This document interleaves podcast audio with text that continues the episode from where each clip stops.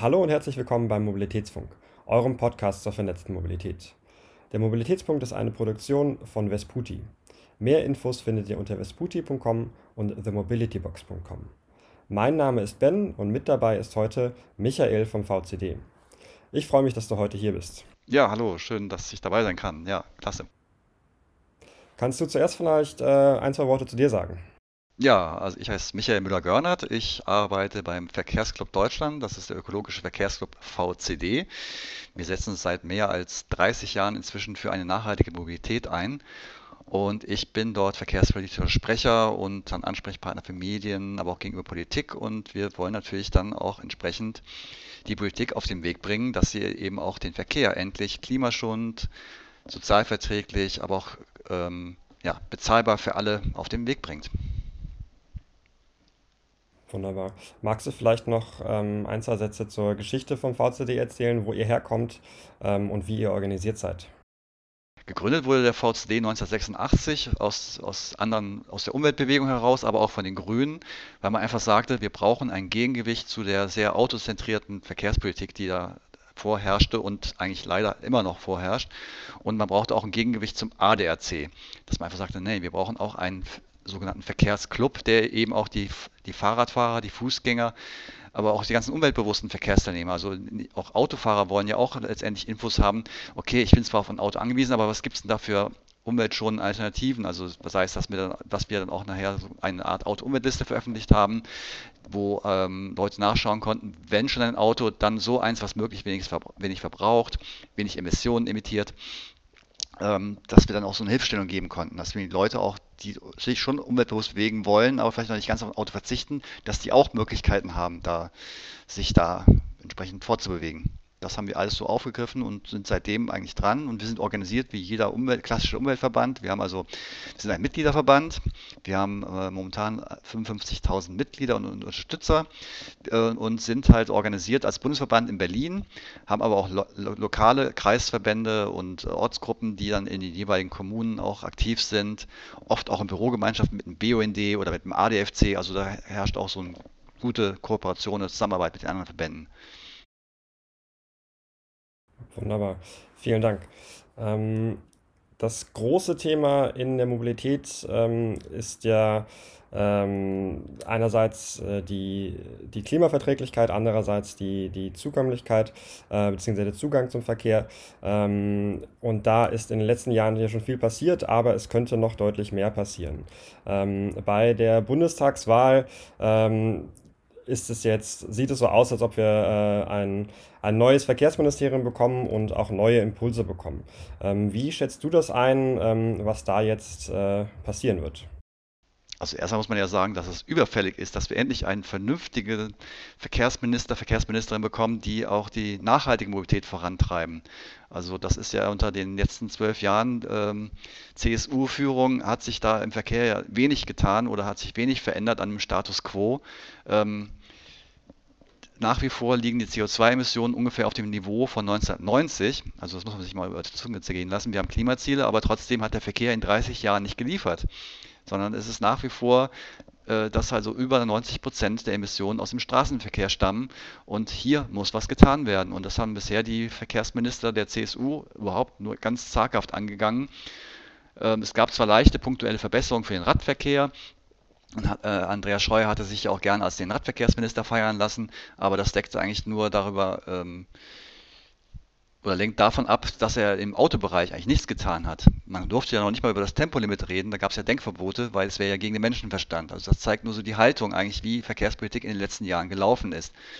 Und wir hoffen uns halt jetzt einen neuen Impuls und äh, SPD, Grüne und FDP treten ja an, um eine Fortschrittskoalition zu bilden. Und Fortschritt bedeutet, dass wir also auch Klimaschutz endlich vorankommen, aber auch Verkehrssicherheit, ähm, aber auch Zugänglichkeit. Du sagtest es eben, weil viele Menschen, gerade im ländlichen Raum, die sind, können ja gar nicht mobil sein, wenn sie gar kein Auto besitzen, weil der öffentliche Verkehr ist da rudimentär, also oftmals nur im Schülerverkehr ausgerichtet. Da fährt dann morgens ein Bus, mittags ein Bus und vielleicht nochmal abends. Und dann ist das halt irgendwie alles ein bisschen, ja, für die Menschen, die halt dann doch irgendwie woanders hin wollen, schwierig. Und insofern braucht es auch hier endlich mal auch Leitplanken oder auch klare Vorgaben. Jeder Mensch hat ein Recht auf Mobilität und das möglichst umweltschonend. Wunderbar. Dieses Recht auf Mobilität, das ist in Deutschland ja noch nicht so wirklich äh, festgeschrieben. Ähm, wie schaffen wir das, ähm, dass wir das einerseits ähm, festschreiben, andererseits auch ähm, gut umschreiben? Das Problem ist, dass es an Zielen mangelt. Also es gibt keine richtige Zielsetzung im Verkehr. Wie soll die künftige Verkehrsentwicklung aussehen? Und hier hat der VCD zusammen mit vielen Expertinnen und Experten aus der Planung, aus Kommunen, aber auch aus der, aus der ähm, Verkehrswissenschaft äh, mal eine Idee entwickelt für ein Bundesmobilitätsgesetz, weil wir sagen, es braucht eigentlich einen neuen Rechtsrahmen, weil die bisherigen Gesetze, die stehen also nebeneinander. Jeder Verkehrs Träger wird so einzeln geregelt. Auch die Bundesverkehrswegeplanung, wo also die ganzen Autobahnen, Autobahnen und die Schienen geplant werden, das wird also nebeneinander gemacht, aber nicht äh, integriert gedacht, dass man sagt, okay, was, welches Verkehrsmittel kann denn jetzt einen Bedarf am besten abdecken und äh, unter der Zielsetzung halt, beispielsweise Klimaschutz müsste, ist ein, ein, ganz klares Ziel. Das ist ja auch verbindlich jetzt über das Klimaschutzgesetz. Da, da kommt man ja gar nicht drum rum. Aber wir haben auch das Ziel, eigentlich Vision Zero. Jede Bundesregierung hat das jetzt immer in ihrem Koalitionsvertrag stehen, also das Ziel, die Verkehrstoten auf Null zu senken. Aber passiert ist da nichts. Weil wenn man keine Ziele hat, dann kann man natürlich auch irgendwie, steuert man planlos in der Gegend umher. Deswegen haben wir gesagt, okay, das Erste, was halt so ein Bundesmobilitätsgesetz leisten muss, ist Ziele zu setzen in den verschiedenen Bereichen. Und da ist halt eins, neben dem Klimaschutz und in der Vision Zero ist halt eben auch das Thema Mobilität für alle gewährleisten. Und eben nicht nur für die, die sich ein Auto leisten können, sondern auch für arme, also für Menschen, die mit geringem Einkommen, aber auch für ältere Menschen, die, die nicht mehr Auto fahren, für Kinder äh, und äh, auch für Menschen mit Mobilitätseinschränkungen. Also die sind ja auch darauf angewiesen, dass sie irgendwie mobil sein können. Andererseits heißt Mobilität auch, dass man ja eigentlich nur so seine Bedürfnisse befriedigt. Und die können ja auch befriedigt werden, indem man digitale Leistungen mehr bekommt. Also wenn ich immer zum Amt fahren muss, ähm, ist das natürlich auch Mobilität, die erzeugt wird, aber wenn ich das als digital machen kann, dann brauche ich gar nicht erstmal unterwegs zu sein. Das ist auch eine Form der nachhaltigen Mobilität. Also das heißt, das muss auch integriert werden. So, und, und dieser, diesen Rahmen mit dem Bundesmobilitätsgesetz, das muss sich halt die nächste Bundesregierung auf die Fahne schreiben, dass sie sowas umsetzt. Weil es geht nicht mehr, dass wir einfach Autobahnen planen, nur weil irgendwie äh, prognostiziert wird, dass irgendwie der Autoverkehr in den nächsten Jahren um so und so viel Prozent zunehmen wird. Nein, wir müssen auch sagen, wollen wir uns so viel Autoverkehr noch leisten? Nein, das wollen wir nicht. Also wie kann man das anders organisieren? Und genau das geht nur, wenn man da neue Vorgaben hat und auch, auch sich an Zielen orientiert, an gesellschaftlichen. Insofern braucht es diesen Rahmen. Und dafür kämpfen wir und sind in Gesprächen mit Politik, mit Parteien, ähm, das auf den Weg zu bringen.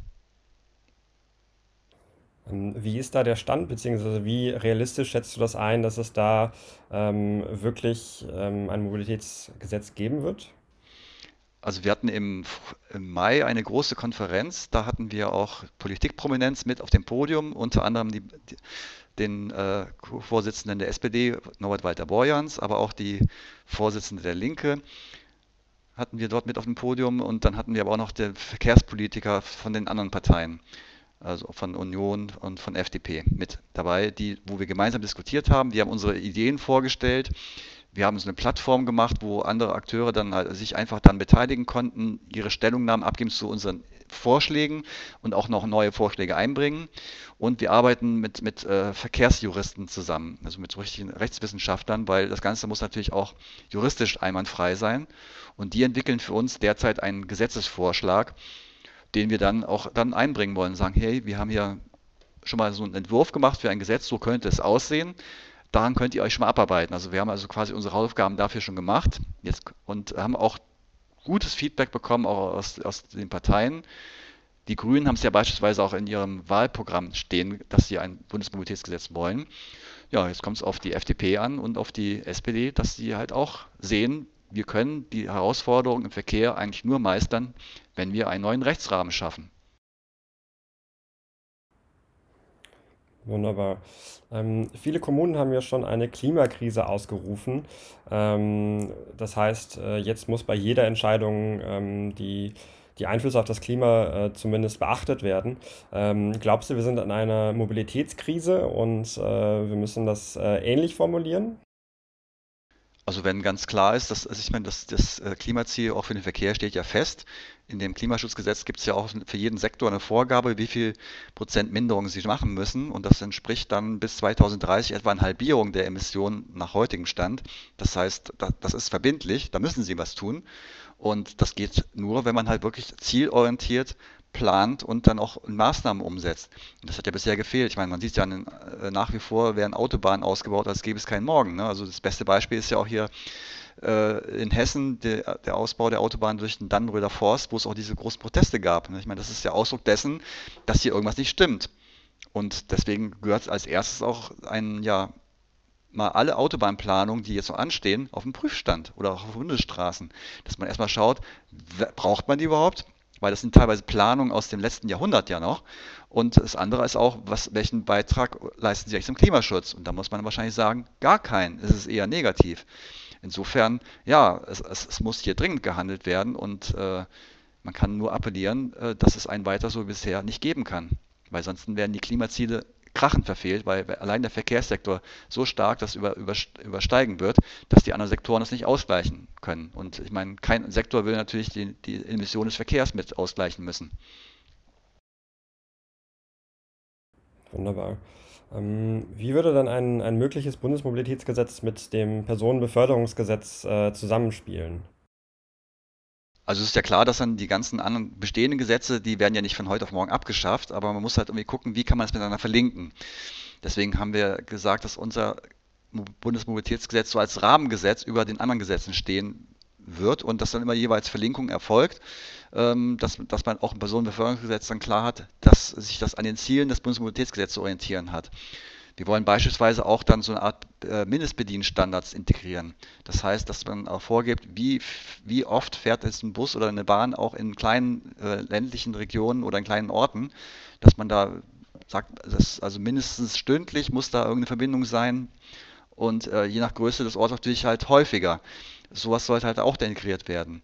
Und dass natürlich auch diese ganzen flexiblen Bedienformen, wie jetzt hier, äh, was momentan nur in den Großstädten eigentlich anläuft mit diesen Shuttles wie ähm, Moja oder auch hier in Berlin mit Clever Shuttle ähm, oder dem Bergkönig, dass man so solche Sachen, die man on demand halt dann einfach auf der App aufruft und dann sieht man, ah, in zehn Minuten ist das Ding da und dann können andere Leute noch zusteigen.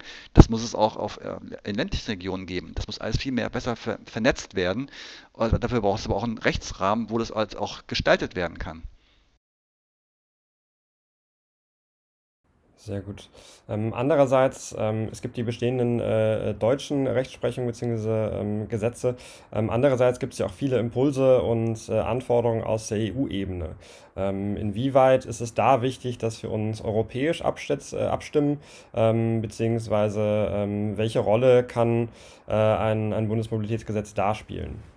Das muss natürlich auch voll integriert sein in die europäischen äh, Vorgaben und äh, Entwicklungen, weil es gibt ja beispielsweise auf europäischer Ebene auch äh, die sogenannten transeuropäischen Netzwerke, wo man halt dann wirklich äh, Verkehrsachsen mit, mit hoher äh, strategischer Bedeutung dann auch plant und entwickelt.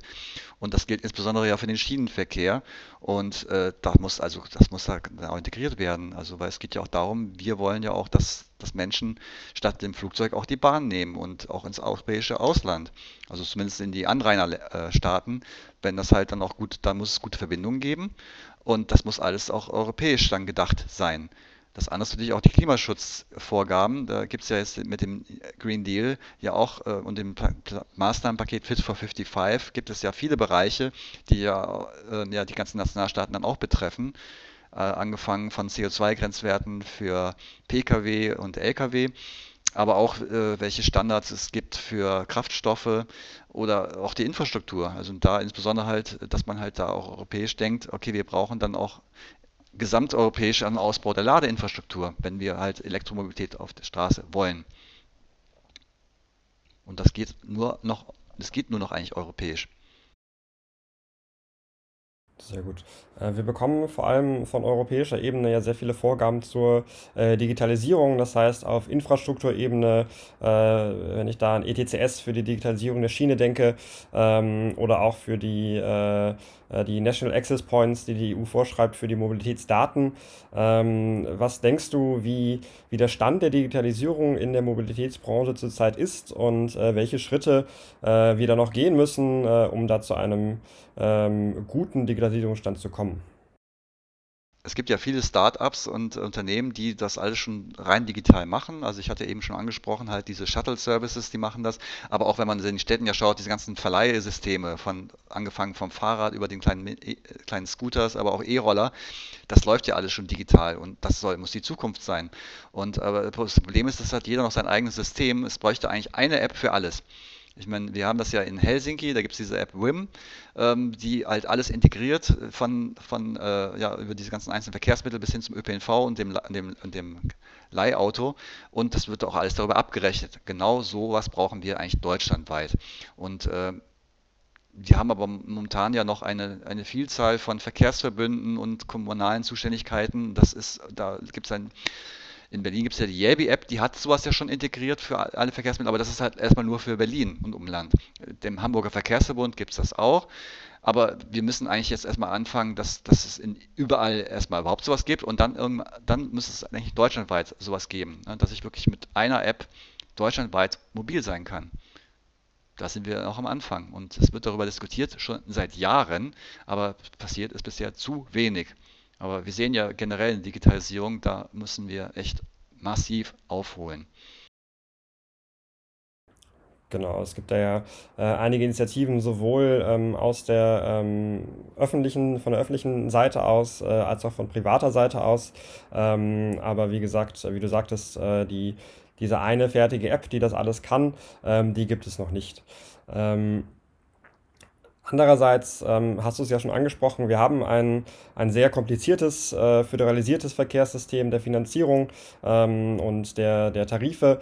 Ähm, das heißt, wenn ich von, ähm, von Köln nach Düsseldorf fahren möchte zum Beispiel, dann, dann fahre ich da durch zwei verschiedene Verkehrsverbünde, ähm, was da sehr kompliziert ist. Teilweise muss ich da ein, ein Tarifabitur machen, um zu verstehen, welchen Fahrschein ich denn kaufen möchte. Gibt es da Überlegungen oder gibt es da Wege, ähm, um das zu vereinfachen und für den Kunden ähm, einfacher nutzbar zu machen? Also der VCD äh, fordert ja schon lange einen sogenannten Deutschlandtarif, dass man wirklich mit einem Ticket in ganz Deutschland unterwegs sein kann und nicht immer eben studieren muss, welchen Tarif, äh, welche Tarifgebiete sind das jetzt, wo muss ich das irgendwie kaufen und äh, am Automaten, da scheitern ja viele Menschen auch, aber im Internet ist es teilweise auch nicht einfach. Äh, insofern braucht es da auch dringend halt wirklich eine Koordination, um halt wirklich zu sagen, es den Leuten so einfach wie möglich zu machen. Äh, aber es ist ein, ein schönes Beispiel ist, das war, als ich angefangen habe beim VCD, äh, vor 25 Jahren ungefähr, äh, da ging es darum, Kinderaltersgrenzen. In jedem Verkehrsverbund gibt es andere Kinderaltersgrenzen. Mal ist man äh, Kind äh, äh, kostenlos bis 6, anders kann man bis 15 kostenlos mitfahren. Also das ist also auch ein, echt ein Unding. Also Kinder sind nicht gleich Kinder, kann ich da nur sagen, bei den Tarifwirrwarr. Ja, das ist tatsächlich äh, leider in, in fast jedem ähm, Verbund sehr, sehr unterschiedlich. Äh, es gibt ja die, die Initiative des, des Deutschland-Tarifverbunds, ähm, der momentan zumindest den Regionalverkehr der, ähm, der, des SPNV, also des, Schienenpersonennahverkehrs, ähm, vereinheitlicht, ähm, der perspektivisch auch mal ausgeweitet werden soll auf alle ÖPNV-Leistungen, das heißt auch auf äh, äh, lokale Bus und Bahn. Ähm, inwieweit muss da der Gesetzgeber was tun oder äh, glaubst du, da wird sich die Branche ähm, selber hinorientieren? Also es, oftmals scheitert es ja auch dann daran, dass die Leute ihre Daten nicht hergeben wollen, also die einzelnen Verbünde oder Verkehrsunternehmen. Deswegen braucht es da äh, von der Bundesregierung einen geschützten Datenraum. Das hat man jetzt auch mit, so, äh, mit diesem Datenraum Mobilität, glaube ich, geschaffen, ähm, wo man das auch wirklich diskriminierungsfrei und auch wettbewerbsneutral einstellen kann. Aber dann muss, es muss dann wahrscheinlich so ähnlich wie in Helsinki auch wirklich dann vom Staat verortet sein. So, ihr werdet nur aufgenommen dann in diesen Angeboten oder halt in dieser App dann, wenn ihr die Daten liefert. Und ich glaube, das mit dem Druckmittel muss man es machen. Ähm, glaubst du, das ist auch was, was im ähm, Bundesmobilitätsdatengesetz geregelt werden kann, oder ist das dann nochmal ähm, eine, eine weitere Evolutionsstufe?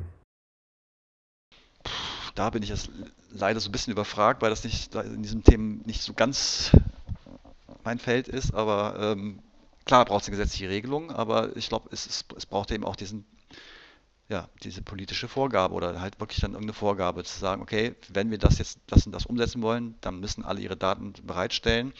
Und der Staat muss dafür sorgen, dass die Daten dann halt auch im geschützten Ort sind. Und das geht am besten in, in einer gesamtstaatlichen Hand, wenn es da eine Datenplattform gibt. Wunderbar. Ähm, einen kleinen Schwenk im Thema äh, zur Verkehrssicherheit. Du hast schon mal die Vision Zero angesprochen. Ähm, was bedeutet das genau?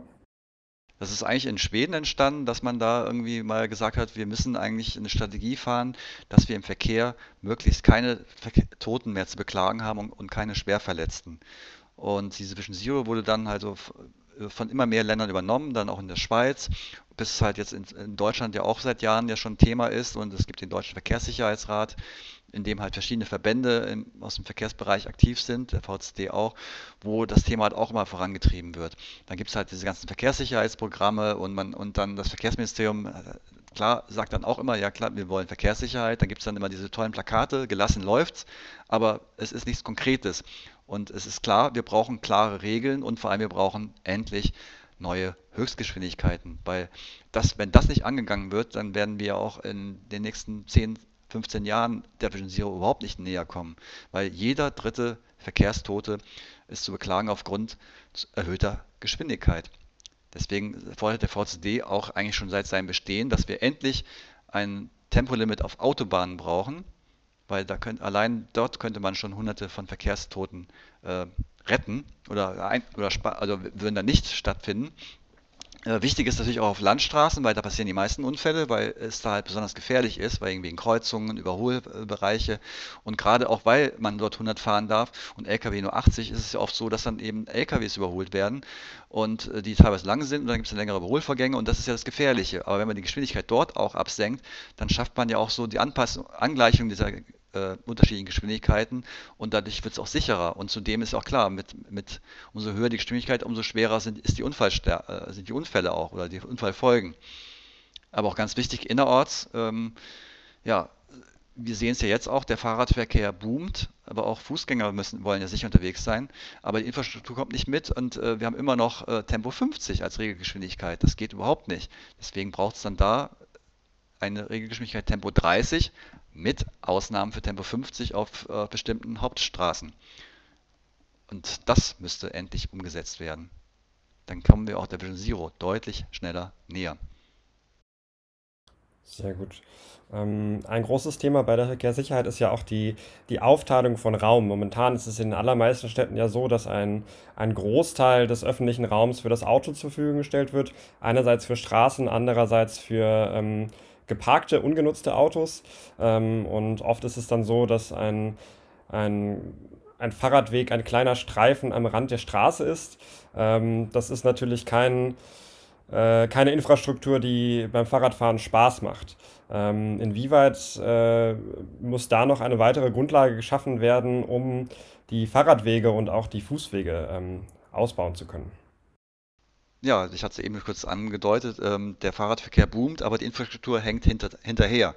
Und das wollen wir auch eigentlich mit unserem Bundesmobilitätsgesetz ändern, dass die Kommunen mehr Freiheiten erhalten, dass sie die Maßnahmen umsetzen, die notwendig sind. Vieles scheitert ja bisher am Rechtsrahmen, weil insbesondere die Straßenverkehrsordnung hat eher so die Leichtigkeit und Flüssigkeit des Verkehrs im Blick und meint damit aber den Autoverkehr.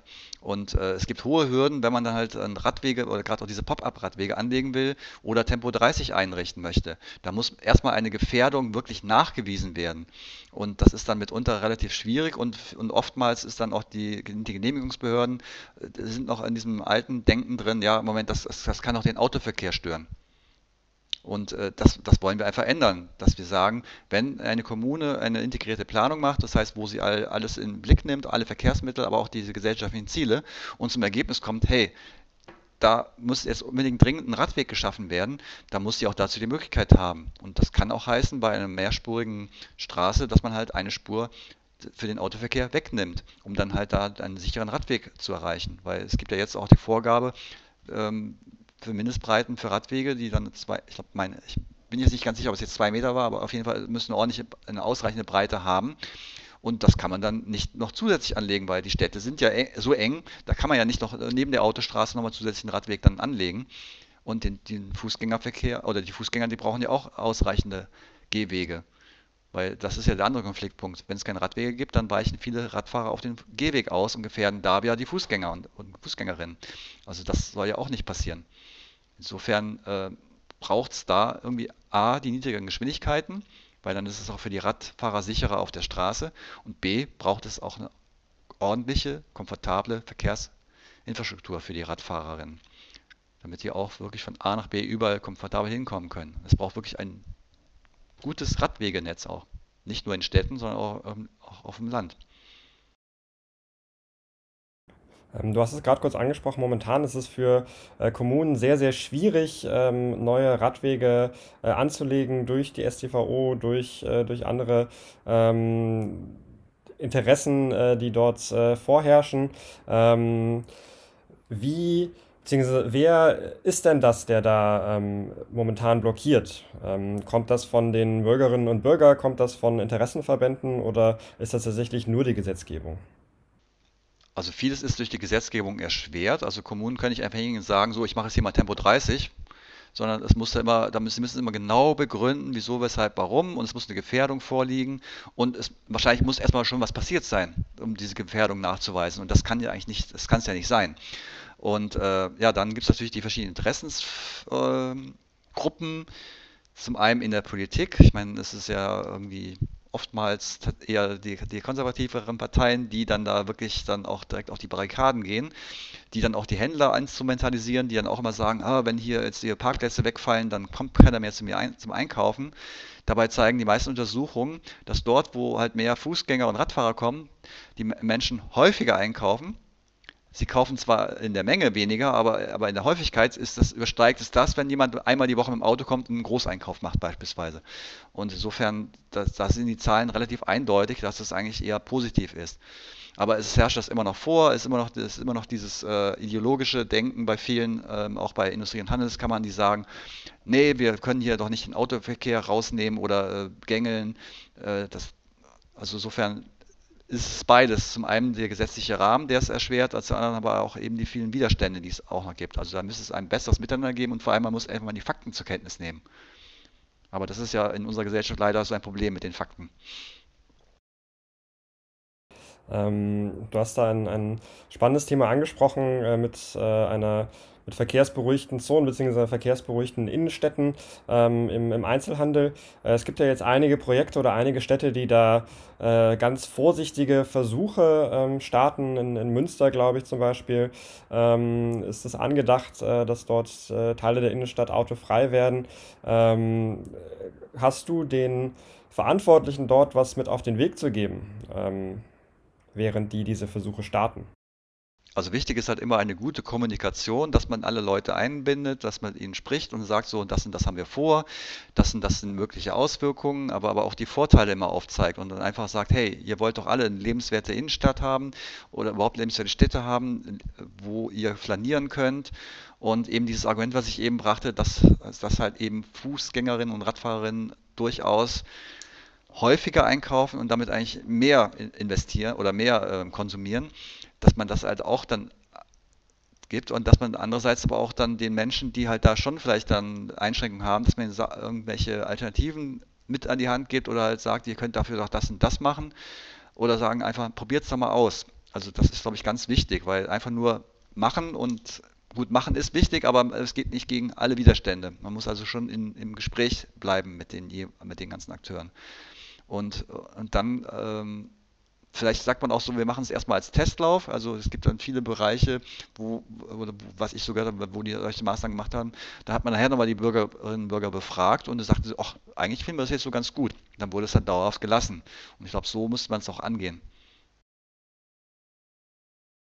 Genau, da, da, bin ich total bei dir. Es ist sehr wichtig, das äh, nicht an den Bürgerinnen und Bürgern vorweg zu machen, ähm, sondern mit, mit allen zusammen, mit allen Beteiligten zusammen. Ähm, wir haben da leider die Schwierigkeit oder die, äh, das Verständnis von der äh, Mobilitätswende ist oft die der Antriebswende. Das heißt, ähm, dass, dass viele Menschen denken, wenn wir jetzt auf einmal alle Autos umstellen auf Elektroautos, dann haben wir alle Probleme gelöst. Ähm, wie schaffen wir es, ähm, dieses Bewusstsein zu schaffen, dass die Antriebswende alleine natürlich nicht ausreicht? Man kriegt ja mit der Antriebswende nicht die anderen Probleme weg, wie Flächenknappheit, äh, Staus, äh, Unfälle und äh, oder dass Menschen, die halt eben kein Auto, sich kein Auto leisten können oder einfach auch bewusst kein Auto leisten, dass die auch mobil sein wollen und müssen. Das löst ja der Antriebswechsel nicht. Deswegen braucht es da auf jeden Fall komplementär halt auch das Bewusstsein, hey, wir müssen die Alternativen ausbauen. Und die heißen nun mal Rad, Fuß, Bus und Bahn. Und die müssen halt viel besser im Angebot sein. Es muss also auch wirklich im ländlichen Raum, was ich ja eingangs auch sagte, möglich sein, dass man da halt auch mit dem Bus äh, dann halt äh, mindestens stündlich unterwegs ist und nicht irgendwie dann abgehängt ist oder abends gucken muss, ähm, ich muss um 18 Uhr den letzten Bus kriegen. Da, da, muss also wirklich jetzt auch ganz viel massiv investiert werden, sowohl in den Ausbau der Infrastruktur, aber auch in das Angebot. Und, äh, und ja, und den Leuten muss man eben auch sagen, dass das Auto ist nicht die Nonplusultra-Lösung. Und äh, auch das eigene, das, auch das, diese Vorstellung, man besitzt ein Auto, das muss sich auch wandeln. Ein Auto nutzt man, wenn man es braucht. Und das, das ist dann auch viel günstiger. Also wenn man da mal überlegt, also die Autos stehen am Tag im Schnitt 23,5 Stunden rum. Das heißt, das Auto wird im Schnitt nur eine halbe Stunde am Tag bewegt. Und dafür gibt man so viel Geld aus. Und vor allem den Leuten ist ja nicht mal bewusst, wie viel sich das Auto tatsächlich kostet. Das wurde dann auch letztens ja mal irgendwie in einer Untersuchung festgestellt, dass die, die Leute dann die Kosten fürs Auto, die sie monatlich aufwenden, um die Hälfte unterschätzt haben. Also alleine wenn, wenn, wenn man das mal so auch in den Fokus nimmt, dann ist das eigentlich Wahnsinn. Sehr gut, das heißt, ähm, da muss den Bürgerinnen und Bürgern irgendwann klar werden, dass da weitere Schritte möglich sind. Ähm, wir sind jetzt gerade in den, äh, beziehungsweise nicht wir, aber die äh, potenziellen äh, Koalitionspartner sind gerade in Verhandlungen für ähm, die nächste Regierung. Ähm, gehen wir mal davon aus, dass es äh, die, die Ampel wird äh, und dass es auch relativ bald passiert. Ähm, was, was wünschst du dir für die ersten äh, sechs Monate aus dem neuen Verkehrsministerium? Also Sie müssen erstmal ganz klar die, äh, sagen, die, wir hören jetzt auf mit dem Silo-Denken, mit dem Blick nur auf ein Verkehrsmittel, sondern wir betrachten jetzt Mobilität als Ganzes. Alle Verkehrsmittel, alle Verkehrsträger haben alle Verkehrsteilnehmerinnen und Verkehrsteilnehmer im Blick. Ähm, und wir wollen endlich den Verkehr auf Klimakurs bringen. Das ist, glaube ich, das Wichtigste erstmal. Und dass man dann schaut, mit welchen Maßnahmen dass man die wirklich ergebnisoffen prüft und nicht schon im Vorhinein wieder irgendwelche Maßnahmen ausschließt, weil sie ide zu ideologisch scheinen und äh, gegen das Auto gerichtet sind. Äh, wir sind ja gar nicht gegen das Auto, sondern es geht um ein vernünftiges Verhältnis zum Auto und mit dem Auto, weil uns ist auch klar, in vielen Bereichen wird man das Auto nicht verzichten können. Nur muss man das endlich zur Kenntnis nehmen, dass eben das nicht das Nonplusultra ist und dass wir da auch äh, eine Verringerung des Autoverkehrs brauchen, gerade in den Städten, aber auch auf langen Strecken, weil das ist das, wo die Emissionen zustande kommen, weil das ist oftmals den Leuten gar nicht so bewusst, wenn man so sieht, dass äh, zwar in den Städten inzwischen ja schon viele Menschen Bus und Bahn nutzen oder mit dem, mit dem Rad fahren, aber die Emissionen passieren dann auf den Strecken zwischen den Städten oder auf, auf, auf langen Strecken. Äh, und da, das heißt, da müssen wir auch ran, da müssen die Leute auch umsteigen und dafür muss das Angebot geschaffen werden. Das heißt, das Verkehrsministerium muss dann auch dafür sorgen, dass eben das Geld mehr in den Ausbau des öffentlichen Verkehrs geht, statt in die Straße. Das ist also eine Prioritätenverschiebung. Und dann muss es natürlich auch ganz schnell ähm, die Projekte, die jetzt noch im Bundesverkehrswegeplan stehen und dann äh, wirklich auf den Prüfstand stellen. Was davon brauchen wir tatsächlich noch? Weil das sind ewig lange Listen noch von Projekten, die, ja, was ich auch schon sagte, zum Teil noch aus dem letzten Jahrhundert stammen. Das ist echt nicht mehr zeitgemäß. Und äh, das muss alles wirklich da mal kritisch hinterfragt werden, was davon können und wollen wir uns noch leisten, A, weil es kostet ja auch viel Geld, und B, was ist davon überhaupt notwendig und dann direkt anfangen, neue Planung zu machen. So, wir brauchen künftig, äh, wenn wir sagen, wir wollen die, die Anzahl der Bahnfahrgäste und Fahrgäste, also Bahnfahrgäste verdoppeln, das stand ja schon im letzten Koalitionsvertrag, bis 2030. Welche Infrastruktur brauchen wir denn dafür? Und wenn wir wissen, wie lange auch Infrastrukturplanungen gerade auf der Schiene dauern, dann hätten wir eigentlich schon vor zehn Jahren damit anfangen müssen. Also das muss alles auf den Weg gebracht werden. Und da kann es nur helfen, wenn es dann auch gleich mit, mit einer Zielorientierung rangeht und dafür halt den Rahmen zu schaffen mit dem Bundesmobilitätsgesetz. Das wäre so unsere Priorität für die nächsten sechs Monate. Sehr schön. Ich glaube, das ist ein, ein guter Appell an unseren zukünftigen Verkehrsminister oder zukünftige Verkehrsministerin, äh, um da äh, erste Schritte zu gehen. Ähm, du hast Infrastrukturprojekte angesprochen.